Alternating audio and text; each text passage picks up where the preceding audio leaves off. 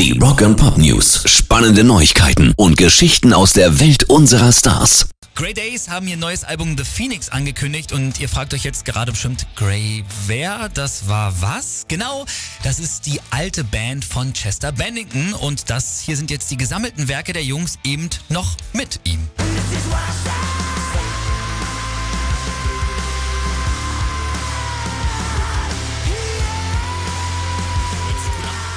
Mega. So, und auf dem Album sind jetzt unter anderem auch die beiden Töchter von Chester, Lily und Lila Bennington oder auch Ex-Peppers-Gitarrist Dave Navarro mit dabei. The Phoenix kommt dann auch schon bald raus und zwar am 17. Juni. Rock and Pop News.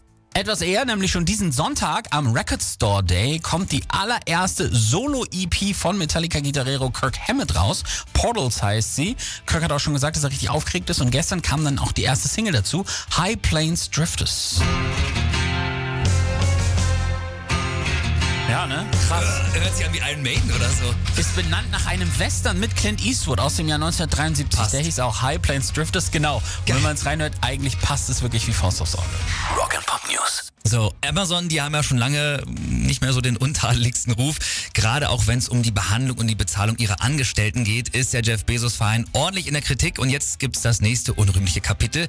In den Warenlagern, da darf wohl Musik laufen, aber kein System of a Down. Das hat jetzt eine YouTuberin, die bei Amazon arbeitet, äh, gepostet. Und System of a Down Frontman Serge Tankian, der hat das Video geteilt bei den Socials und hat erstmal kommentiert mit Euer Ernst?